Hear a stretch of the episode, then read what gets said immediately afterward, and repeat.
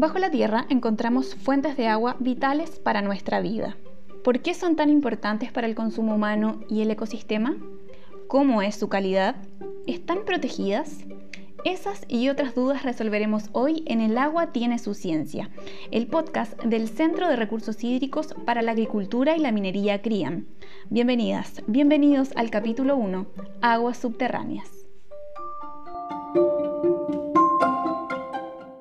Hoy le damos la bienvenida al doctor José Luis Arumí, quien es profesor titular del Departamento de Recursos Hídricos de la Facultad de Ingeniería Agrícola de la Universidad de Concepción e investigador principal del Centro de Recursos Hídricos para la Agricultura y la Minería CRIAM. Profesor Arumí, muchas gracias por acompañarnos en este primer capítulo que es el estreno del podcast El agua tiene su ciencia. Hola Constanza, muchas gracias por la invitación. Bueno, quiero comenzar em, con esta primera pregunta un poco para enmarcar la conversación e ir aclarando algunos conceptos. Nuestro episodio de hoy es aguas subterráneas. Entonces, ¿qué son las aguas subterráneas? ¿Qué deberíamos entender cuando eh, hablamos de aguas subterráneas?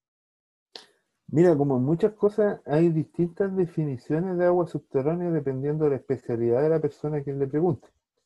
Pero a mí me gusta mucho la definición que hace el Código de Aguas de Chile. Código de Aguas de Chile, que es la ley que regula todo el manejo de agua nuestro, y nuestra referencia, establece que las aguas continentales en Chile son superficiales o subterráneas. Las aguas superficiales son aquellas que están a la vista y las aguas subterráneas son aquellas que están ocultas en el seno de la tierra. Una expresión bien poética, pero básicamente lo que eso significa y que el agua subterránea son todas las aguas que en algún minuto infiltraron y están dentro del seno de la Tierra, vale decir. Pueden ser aguas eh, que están en el suelo no saturado en la zona radicular, pueden ser agua que está en la zona porosa, pueden ser agua que está en la roca fracturada, eh, dentro de cavidades como cavernas o, piques mineros, etc. O sea, todo el agua que en algún minuto infiltró y está eh, oculta en el seno de la Tierra. Perfecto. Y en ese sentido, em, ¿en qué forma las encontramos? ¿Son algo así como lagos, ríos bajo la tierra? Eh, ¿Tienen movimientos, están estáticas? Mira, eh, la tierra es una cosa muy compleja. Podemos, a mí me gusta usar mucho la imagen de una torta de mil hojas, o acá en Chillán hay una torta que se llama trasnochada, que son capas de hojas, capas de manjar, capas de crema, y de distintos tipos de capas. Eh, la, Tierra por la formación geológica tiene esa configuración, entonces tenemos distintas cosas, distintas cosas que vamos a encontrar, que pueden ser los poros entre los suelos, entre los granos que conforman el suelo, porque el suelo es material poroso formado por granos de arcilla, limo, grava y arena, y entre esos granitos hay poros, y en esos poros está el agua subterránea, pero también hay fracturas que son eh, fracturas que hay entre las rocas, y, y cavernas, que bueno, acá en Chile no tenemos muchas cavernas, pero si tú vas a, algunos países donde hay sistemas con predominio de rocas cálcicas, hay un sistema que se llaman los cast, que también es, agua que está en las cavernas. Mucha gente cuando hablamos de, eh, se imaginan una caverna subterránea con un lago subterráneo, pero eso no es lo normal que hay acá en Chile, excepción, por supuesto, de los piques mineros abandonados que están llenos de agua. Entonces, la verdad es que principalmente nosotros la vamos a encontrar entre lo, en la porosidad del suelo y en la porosidad de la roca. Perfecto. ¿Y hablar de un acuífero es lo mismo que hablar de aguas subterráneas o los acuíferos son parte de estas aguas subterráneas? Los acuíferos, perdón, los acuíferos son parte del agua subterránea. En, las unidades geológicas se clasifican de acuerdo a, la forma cómo contienen el agua y cómo se transmite el agua a través de ella.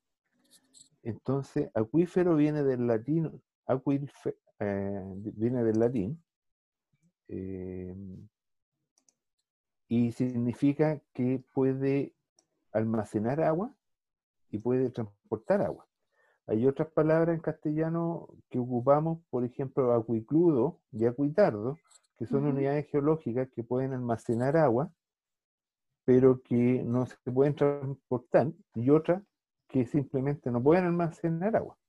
Pero entonces el acuífero es una unidad geológica en que el agua se puede almacenar porque tiene porosidad y el agua puede mover si nosotros la podemos sacar porque tiene conductividad hidráulica o en términos de, de la geología, permeabilidad. Perfecto. ¿Y siempre bajo la tierra nos vamos a encontrar con agua o esto está, hay ciertas zonas en que sí hay agua, hay otras zonas en las que no tenemos nada? Mira, siempre vamos a encontrar agua. La, diferencia está si está eh, accesible o no en forma fácil. Incluso bajo la corteza terrestre hay un mineral que contiene agua y que es la mayor reserva de agua que identificada en el planeta. Casi tres veces la que hay en el océano pero está compuesta químicamente, entonces eso no es fácil de sacarla. Pero tú siempre vas a encontrar agua eh, asociada incluso químicamente, pero lo que a nosotros nos interesa desde el punto de manejo de los recursos hídricos es aquella agua que la podamos sacar. Entonces, eh, fácilmente, digamos. Claro. Eh, así que eso, en, algún minuto, el, el, nivel donde está esa agua, es lo que nosotros técnicamente llamamos nivel freático, pero que se conoce más bien como napa. Entonces, la medida que el almacenamiento disminuye, el nivel va a estar más bajo. Y eso es lo que se llama el agotamiento del agua subterránea, agotamiento de las napas, agotamiento de los acuíferos, todo. Nuestro idioma es muy rico y usamos muchas palabras distintas para describir las mismas cosas. Y en comparación con las aguas superficiales, bueno, la, diferencia más obvia es que unas están sobre la tierra y otras bajo la tierra. Pero ¿qué otras diferencias nos podemos encontrar en cuanto a quizás a calidad, em, composición u otro tipo de asuntos en relación a ambas? Bueno, como tú dices, la diferencia principal es que el agua superficiales las podemos ver y las aguas subterráneas no. Eh, alguien me puede decir que el agua que va en una tubería no la podemos ver, pero es una forma de conducción, es algo que hacemos nosotros como seres humanos, no es algo natural. La diferencia principal es la velocidad con que se mueven. La agua subterránea, tú lo preguntaste y se me olvidó responderte antes. Las aguas subterráneas se mueven, pero a una velocidad muy, muy, muy, pero muy, muy lenta. Y se énfasis en muy, ¿te fijas? Eh, en promedio, eh, yo siempre hago un ejercicio en clase, las aguas superficiales se mueven 100.000 veces más rápido que las aguas subterráneas.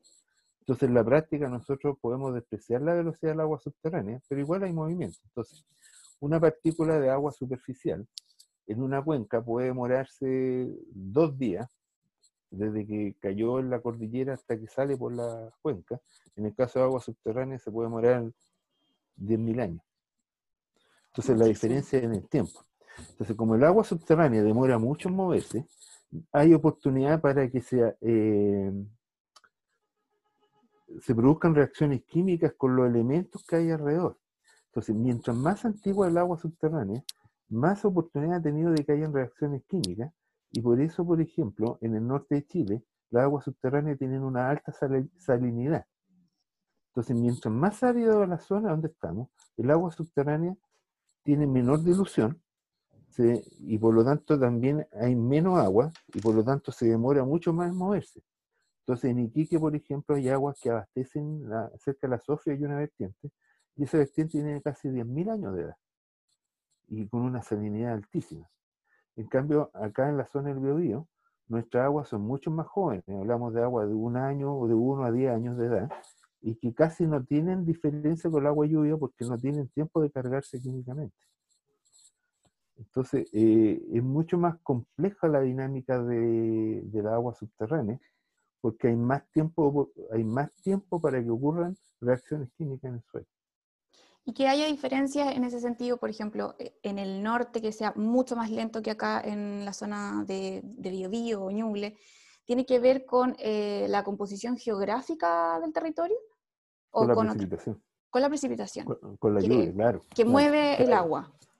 Claro, el pulso de presión que mueve el agua y la cantidad de agua que hay. Entonces, eh, hay un tema que se llama dilución. Entonces en el norte vamos a tener mucha menos agua, por lo tanto hay, hay, como una onda de presión que está empujando el agua en, en, el caso de agua subterránea. Entonces, si tú tienes más recarga, más agua que está entrando al sistema, te empuja el agua hacia... Y eso no ocurre en el norte, en zona área eso no ocurre. Entonces el agua tiende a estar más tiempo. Y esto, esto mismo, me imagino que igual afecta la, mm, calidad del agua subterránea, el, que se pueda mover menos en comparación con el agua superficial. Claro, claro, porque resulta que te está, está ahí. Ahora, sí, e, eso es la condición natural. Ahora, si ocurre una contaminación, a mí siempre me gusta un ejemplo que hacía un profesor mío. Tú, tú tienes el agua subterránea que está, el agua, por ejemplo, tú la tienes dentro del, de la mano, tú cierras la mano, o sea, tú colocas la mano con aceite, cierras la mano y te tratas de lavar la mano sin abrir el puño. Es súper difícil limpiar el aceite que tiene aquí entre los dedos si tú no abres el puño.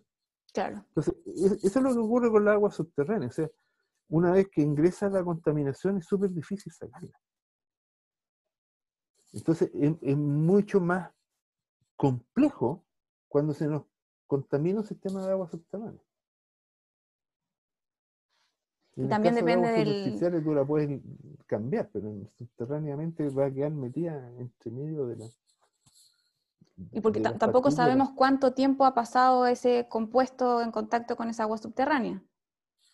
Claro, afortunadamente los accidentes de contaminación son relativamente recientes en términos nuestros. estamos hablando de un derrame, aquí en Chillán hubo un derrame de combustible que afectó las napas en Chillán Viejo. Y eso debe tener unos 5 o 10 años, pero ya está llegando a las casas. Yo conozco una señora que eh, Conozco una señora que le empezó a florar el petróleo en la casa, se le secaron todos los árboles y está súper asustada que se le explote la casa con un incendio. Ah, ese, eh tipo de problemas podría generar eventualmente. Claro, claro, claro. Ahí, ahí, ocurre que viene el contaminante flotando por el agua subterránea y se va moviendo muy despacio. Entonces, ¿qué es lo que pasa? Que el derrame ocurrió hace años atrás cuando era otro propietario de Servicentro. Y, y aquí te digo el lío que se arma judicialmente por eso. Bueno, también ustedes hace, algunos meses, eh, junto a la doctora Verónica Delgado y Oscar Rey, ambos académicos de la Facultad de Ciencias Jurídicas y Sociales de la UDEC, escribieron el documento titulado Sobre la necesidad de considerar áreas de protección de las aguas subterráneas para la captación de agua potable, que es parte de la serie comunicacional eh, de CRIAM. Entonces, en relación a esto mismo, ¿por qué es tan importante para la vida humana el agua subterránea, por un lado? Especialmente si la consideramos en el consumo de agua potable, que desde ahí probablemente se va a extraer el agua eh, para el consumo humano y para también otras actividades humanas. Bueno, eh, si tú revisas el informe de la Superintendencia de Servicios Sanitarios que todos los años se edita, eh, creo que en este momento está disponible el del 2018, no sé si salió el del 2019, pero ahí aparece que no, no, no, no, no, puede que cometa un error, pero sobre el 55% del consumo de agua potable en Chile se basa en agua subterránea. Entonces, eh, es la principal fuente de abastecimiento que tenemos nosotros. Eh, todo el Gran Valparaíso, por ejemplo, recibe agua subterránea del acueducto Las Vegas. Eh, acá en Chillán también tenemos y para el norte, ¿para qué decirlo? Entonces, nosotros tenemos esa fuente de agua subterránea. Ahora, el caso concreto de los sistemas de agua potable rural, ahí lo que tenemos normalmente es un pozo profundo que se construye y se distribuye agua dentro de las casas de la comunidad que está cercana a ese pozo.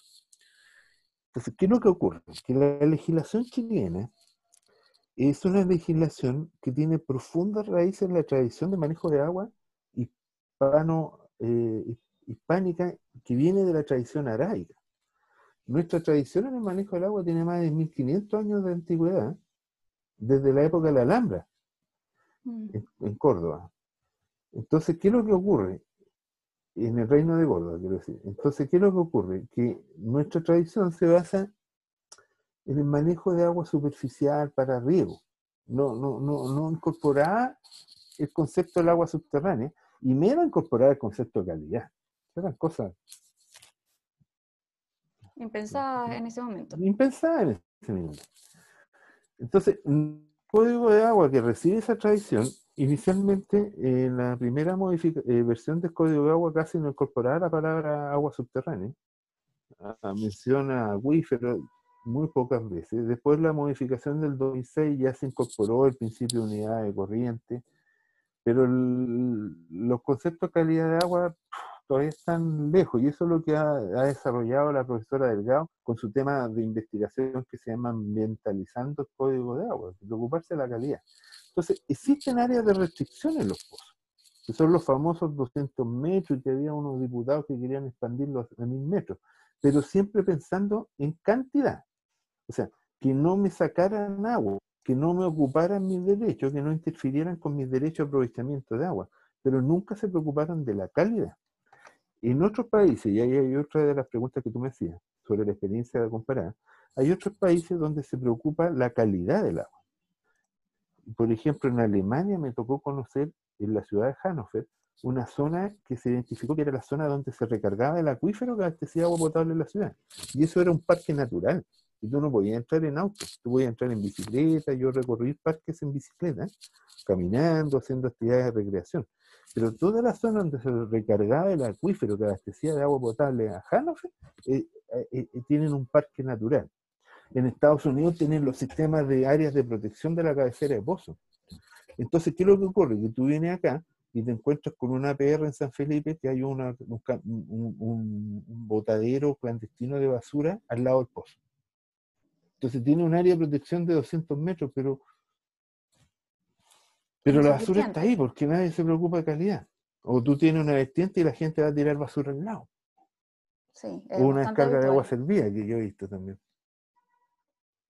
Claro, porque tampoco hay conciencia respecto a, a, que desde ahí es donde están bebiendo agua o que metros más allá es donde, desde donde van a sacar el agua para poder consumir. Claro, entonces, culturalmente, tú todavía ves gente que va a tirar la basura al río. Sí, es sumamente habitual. Especialmente en estos em, vertederos clandestinos. Tampoco sabemos qué, hay debajo de esos sectores, porque puede que haya una napa que esté abasteciendo. Claro, y, te, y, te, y te, va, te, va, te va amenazando. Entonces, la principal amenaza en este minuto para muchos de estos sistemas de agua potable rural, que todavía son muy precarios de repente, es que la, gente no tiene el tema de calidad. Yo he visto bocatomas que sacan un agua, pero la cuestión está en, sin ninguna protección. Ninguna protección, o sea, y después tiran el tubo de agua en tambor de aceite usado y eso lo usan como depósito de agua potable. Entonces, una cosa que uno lo mira y, es impresionante. O sea, no, es solo una acción la que está incorrecta, sino que son varias, probablemente por desconocimiento es una cultura de desconocimiento de la calidad de agua, de la protección. Entonces, acá en Chile nunca, en línea y el INDAP trataron de hacer algo de zonas de protección de pozos, pero no, prosperó. Y esos son programas que uno lo ve con la experiencia eh, comparada, que hay, hay eh, planes. En Estados Unidos tú entras, por ejemplo, yo hice el doctorado allá en Nebraska, en la zona central de Estados Unidos, y tú entras y hay lecheros zona de protección de cabecera del pozo. Y esa es una zona en que tú no puedes colocar ninguna actividad que pueda generar contaminación. Puede hacer agricultura, puede hacer recreación, tú puedes vivir ahí, no hay problema. Pero acá en Chillán, en la zona donde se recarga el acuífero, donde sacamos agua potable, se instaló una chanchera que estuvo años y que no la podíamos erradicar porque los tipos ni siquiera respetaban los derechos, la, legislación actual. Entonces tú puedes tener planteles porcinos, cosas en la zona de recarga de aguas subterráneas. Entonces existe ese desconocimiento de dónde se recarga. Y en el caso del, del Valle Renegado es impresionante, porque en las zonas de recarga es donde se está llenando de casas con fosas sépticas. Entonces, y el servicio de salud la prueba porque evidentemente la normativa no considera esto.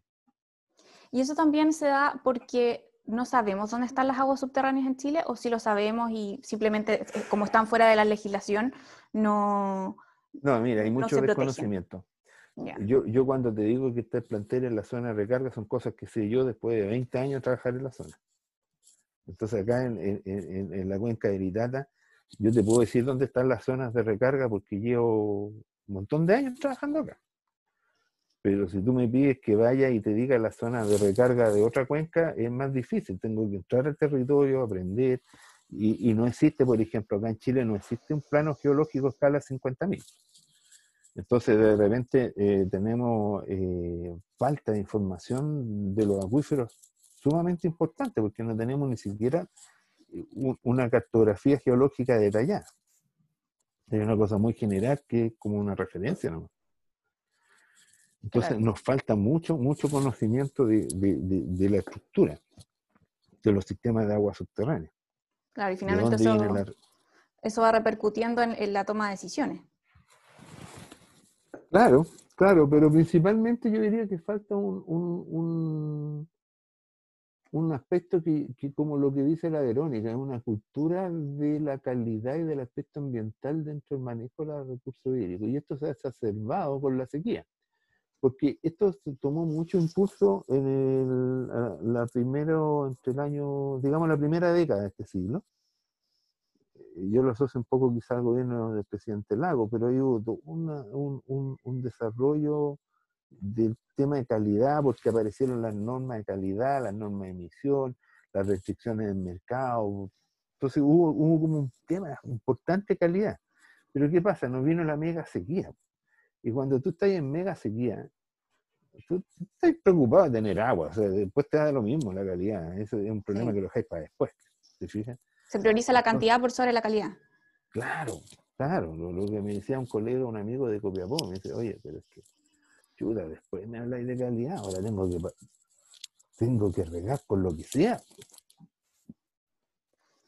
Sí, Sí, y ese es un, problema grave que, como estamos ahora en esta, a pesar de que quizás este año hemos tenido la percepción de que ha llovido más que otros otros años. Sí, pero hay un déficit de un 40% igual. Seguimos con el déficit y está instalado el, tema de la fue un 90%, entonces claro, estamos mejor. Pero... pero no ha solucionado el problema. No, no, porque si tú tenías una persona muestra ese que ve un, un, charco de agua, no le decís, oye, que sabes que el agua no tiene buena calidad, te, miran y te dicen, oye. Claro. ¿Y cuáles cree usted que son los aspectos que habría, los principales aspectos que habría que considerar eh, y de manera urgente para poder proteger las aguas subterráneas, pensando en el consumo, en la agricultura y en otras actividades que se relacionan con el agua? Bueno, Aquí hay varios aspectos. Primero, primero hay, algo que nosotros siempre decimos con los que participamos hace un montón de años en la mesa Agua y Ambiente, y que es un término que, se, que le llamamos evangelizar en torno al agua. Y por eso que yo estoy siempre eh, participando donde me pidan, porque tenemos que transmitir el mensaje. En primer lugar, eh, el agua subterránea es nuestra cuenta de sobregiro. Nosotros tenemos que el agua superficial es nuestra cuenta corriente y el agua subterránea es nuestra cuenta sobregiro. Pero no sabemos cuánta, cuánto entra sobregiro a nuestra cuenta. No conocemos la recarga. Recién estamos entendiendo la recarga. Hay una componente de la recarga asociada al sistema de montaña que nunca se había considerado. Entonces hay cuencas que se declararon agotadas pero que tienen agua porque no se había considerado hay otra tremenda fuente de recarga. Nosotros tenemos mucha suerte de contar con la cordillera los Andes, que es nuestra gran fuente de recarga de agua, pero mucha gente ni siquiera pensaba que existían sistemas de agua subterránea en las montañas. Para ellos era solamente glaciares, pero no, tú no explicabas por qué había agua en zonas donde no había glaciares, eso es agua subterránea. Sistemas muy complejos de roca fracturados y, y asociados a nuestros volcanes. Todos los volcanes son acuíferos, muy complejos, muy entretenidos. Entonces, primero que nada, conocer mejor los sistemas de agua subterráneos. Culturizarnos de que la cordillera de los Andes es un gran acuífero fracturado que nos aporta agua. Identificar cuánta agua es lo que es efectivamente la recarga. Esa es la gran brecha que tenemos en investigación. Y, y, y, tener más información sobre las estructuras de los acuíferos. De ahí viene el tema de la calidad. No tenemos una clara idea de la línea base. La DGA recién acaba de hacer un estudio bien interesante sobre calidad de agua de los APR y dio resultados bien, bien buenos. O sea, la calidad en general de los APR, excepto uno, era de muy, de muy buena calidad. Y ese estudio recién está ahora del año 2019. Entonces hay que seguir teniendo líneas bases de calidad de agua subterránea. No sabemos. En eso hay que avanzar mucho. Claro, no hay mucho trabajo que hacer. Definir dónde está la zona de recarga, cuál es la línea base de calidad, cuál es la estructura de los acuíferos. Hay mucho trabajo. Y en, en relación a eso mismo, ir pensando eh, tanto en las zonas urbanas como rurales, cómo ir creciendo, qué tipo de actividades hacer, eh, de acuerdo al, acuífero, a, la cuenca. Mira, deja contarte un caso. Por ejemplo, acá en Chillán hay un valor cultural muy grande que es la vertiente Santa Elvira. Es una vertiente que eran los lavaderos de Santa Elvira, que fue muy importante en el terremoto del 39, porque imagínate, con 35 grados de temperatura que hacen aquí en Chillán en enero, con, con no sé cuántos miles de muertos, todo destruido, las fuentes de agua potable eran importantes, básicas sobrevivencia. Y la gente sobrevivió por la gran vertiente Santa Elvira. Y esa vertiente se secó. ¿Y por qué se secó la vertiente? Porque toda la zona de la vertiente se llenó de pozos para regar pasto. Nosotros mismos en la Universidad de Concepción tenemos un bonito prado regado a costa del agua del acuífero que se usa, que antes drenaba hacia la vertiente. Entonces, y cuando tú también impermeabilizas la zona de recarga o la sobreutilizas, te va secando. Entonces ahí aparece un tema nuevo que eh, con la doctora Verónica Delgado vamos a hacer una presentación al capítulo chileno al sur, que es sobre el daño ambiental relacionado con el agotamiento de agua subterránea. Es un tema nuevo y ya han aparecido tres juicios, eh, tres fallos nuevos en la Corte Suprema, que eso lo va a ver Verónica. Entonces, ¿qué pasa? Que cuando tú agotas el agua subterránea, se seca el caudal base que, que mantiene un ecosistema. Entonces, por ejemplo, el humedal del Yali está siendo afectado no por el humedal del Yali, sino que porque toda la cuenca que abastece de agua al humedal del Yali está siendo sobreexplotada. Y, y, es algo que finalmente el agua subterránea, al no verla, no, no tomamos conciencia de lo que está pasando ahí y que está afectando a todo lo demás. Claro, la laguna Culeo tenemos otro ejemplo notable. La laguna Culeo se secó porque se usó el agua subterránea y el agua subterránea antes afloraba y formaba la laguna. Entonces, eh, me comentaba uno de los gente que ha trabajado en la zona que había opinión de pavimentar la laguna de Aguleo para que no se perdiera el agua por infiltración. Y este gallo decía, pero este no tiene, no entiende nada de nada, porque al contrario, el agua subterránea que forma la laguna. y no, no, al revés, que se va perdiendo. O sea, es un mito esto de que el agua se pierde. Pero no, pues es un sistema, si eso se llama la conectividad hidrológica. El agua no se pierde. Hay muchas lagunas que, son, que se abastecen de agua subterránea. Son ecosistemas dependientes de agua subterránea. Esa es también una definición nueva. Claro, y finalmente todo eso es, lo mismo que hemos estado conversando, que la, falta de conocimiento a nivel general hace que creamos en este tipo de cosas que, en realidad no son erróneas. Lo que pasa es que tuvo un cambio y ha habido una revolución. Mira, yo saqué mi doctorado en el año 2000. Yo estudié contaminación de agua subterránea en Nebraska, que es un estado que depende de agua subterránea. O sea, ahí los tipos tienen eh, 4 millones de hectáreas regadas con agua subterránea, todos dependen de agua subterránea. Llego acá y me encuentro con el concepto de interacción agua superficial subterránea, eso no lo vi en mi doctorado. Después me encuentro con los ecosistemas dependientes de agua subterránea. Son todas cosas que se definieron científicamente a finales del siglo XX, a principios del siglo XXI. O sea, aquí había una revolución del conocimiento en términos del agua subterránea, su conexión con los ecosistemas. Y, eso, por eso es que es tan interesante para mí participar en el CRIAN con mis colegas de la Facultad de Ciencias Ambientales, con los colegas de Derecho, porque hay todo un cambio interdisciplinario, que es una palabra que, lo hemos discutido tantas veces, pero cuando tú hablas de ecosistema dependiente de agua subterránea, ya no te sirve más resolver una ecuación diferencial de flujo, sino que tienes que hablar con ecólogos, con biólogos, con gente que sabe, y todo esto llevarlo al derecho para que después podamos protegerlo. Claro. Un trabajo en conjunto, como usted decía, desde la interdisciplina. Claro. claro. Los geógrafos, percepción remota, miles, de herramientas. Bueno, profesor, ya mm, le quiero agradecer por este, por este espacio. Eh, creo que hemos aprendido bastante de las aguas subterráneas, desde las definiciones más básicas hasta todos estos distintos problemas o, o nuevo conocimiento que ha surgido en los últimos años. Así que mm, eso, muchas gracias por acompañarnos en este primer capítulo que hemos titulado Aguas pues. Subterráneas. Eh, esperamos tenerlo en algún otro capítulo más adelante hablando de otros temas. Bueno, nos vemos. Que esté muy bien. Muchas gracias, Connie. Saludos. Y a ustedes les agradecemos por acompañarnos y les dejamos la invitación a compartir este capítulo. Si quieres saber más sobre el trabajo del centro, síguenos en nuestras redes sociales. Facebook, Twitter, Instagram, YouTube y LinkedIn. Nos encuentras como CRIAM, C-R-H-I-A-M. Y también nos puedes visitar en www.criam.cl. Muchas gracias por escucharnos y hasta el próximo episodio de El agua tiene su ciencia.